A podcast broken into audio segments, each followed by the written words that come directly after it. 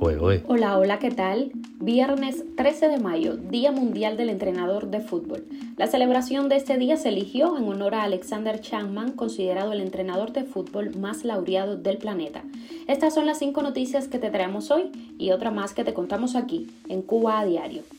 Esto es Cuba a Diario, el podcast de Diario de Cuba con las últimas noticias para los que se van conectando.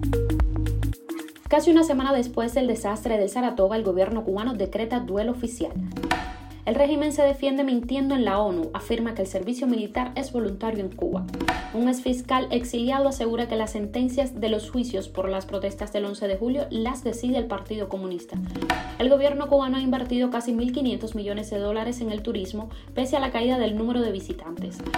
La Habana vuelve a abstenerse en el Consejo de Derechos Humanos ante una resolución para investigar atrocidades de Rusia en Ucrania. Esto es Cuba a Diario, el podcast noticioso de Diario de Cuba. Comenzamos. A seis días de la explosión que redujo a escombros el Hotel Saratoga de La Habana, la presidencia de Cuba decretó duelo oficial, algo que había sido reclamado por los cubanos en redes sociales, mientras Miguel Díaz Canel recibía a Andrés Manuel López Obrador y lo despedía con banquete y concierto. Según el perfil de Twitter de la presidencia, el duelo oficial durará de las 6 de la mañana del día 13 de mayo hasta las 12 de la noche del 14 de mayo. Durante la vigencia del duelo, la bandera cubana deberá izarse a media asta en los edificios públicos e instituciones militares. El sitio oficial Cuba Debate el jueves por la tarde informó que los rescatistas que trabajan en el lugar del siniestro encontraron el cuerpo de la última persona reportada como desaparecida. Se trataría de una camarera del Saratoga que era buscada desde el viernes. Con ella suman 45 los fallecidos como consecuencia del accidente, mientras que 17 personas permanecen hospitalizadas. Desde la semana pasada, diversas instituciones y organismos habían suspendido celebraciones públicas, mientras los cubanos exigían al gobierno decretar duelo. Incluso el estatal Centro Nacional de Educación Sexual, que dirige Mariela Castro Espín, suspendió las actividades de carácter festivo de la 15 Jornada Cubana contra la homofobia y la transfobia. Lo primero que debo trasladar a este comité es la certeza de que en Cuba no se recluta ni se reclutará a niños, dijo Giselle González García, funcionaria del Ministerio de Relaciones Exteriores, ante expertos del Comité de los Derechos del Niño de la ONU que se interesaron por el tema de la edad de reclutamiento militar de menores en la isla. Es clara nuestra ley de defensa nacional cuando refiere tres premisas fundamentales que los ciudadanos de ambos sexos que así lo deseen y expresen abiertamente pueden incorporarse de manera voluntaria al servicio militar, dijo González. La funcionaria citó así el artículo 71 de la Ley de Defensa Nacional de Cuba, que hace referencia a los mayores de 17 años que deseen incorporarse voluntariamente al servicio militar activo o al de reserva. Sin embargo, evitó mencionar que el artículo 7 de dicha ley señala que todos los ciudadanos tienen el deber de incorporarse a la defensa al ser llamados a las filas del servicio militar o al ser movilizados. Durante el séptimo Congreso del Partido Comunista de Cuba, en abril de 2021, Raúl Castro sugirió que, dada la tendencia al envejecimiento de la población cubana, debería estudiarse el propósito de generalizar de forma gradual que todos los estudiantes de la educación superior cumplan previamente este deber, en referencia al servicio militar.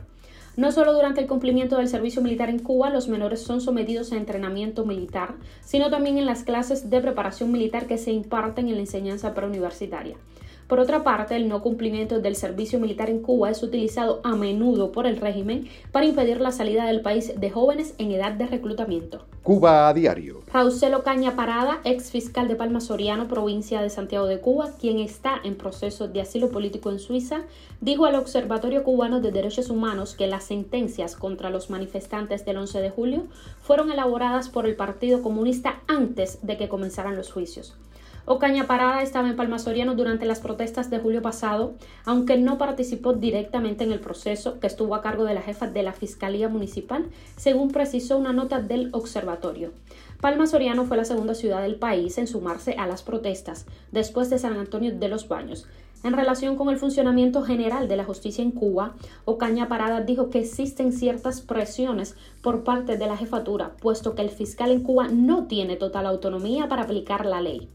Generalmente la jefatura coacciona y no apoya la propuesta del fiscal, que dice que se deben tener en cuenta algunas cuestiones políticas del país, que no se debe ser benevolente y hay que asumir una posición de escarmiento totalmente represiva, añadió. El economista cubano Pedro Monreal afirmó en sus redes sociales que sería racional que las autoridades cubanas hagan una pausa en la inversión hotelera ante la disminución del turismo internacional y la crisis económica que atraviesa el país.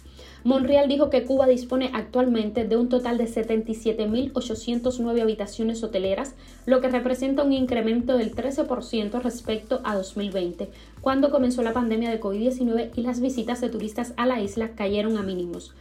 Las 8.930 habitaciones inauguradas de este 2020 representan una inversión de 1.473 millones de dólares según los cálculos de Monreal, a partir del menor costo posible estipulado por la cartera de negocios del gobierno cubano. No obstante, el economista dijo que las autoridades de la isla no han informado sobre el origen de la inversión. Pese a las constantes recomendaciones de disminuir la inversión en el sector del turismo por parte de economistas cubanos, las autoridades de la isla han mantenido la construcción de hoteles en los últimos años, marcados por la abrupta caída de los visitantes internacionales y los pronósticos de una lenta recuperación. Cuba a diario. El Consejo de Derechos Humanos de la Organización de las Naciones Unidas aprobó el jueves por amplia mayoría iniciar una investigación sobre las atrocidades atribuidas a la tropa rusa que invadieron Ucrania en una votación en la que el gobierno de Cuba volvió a abstenerse.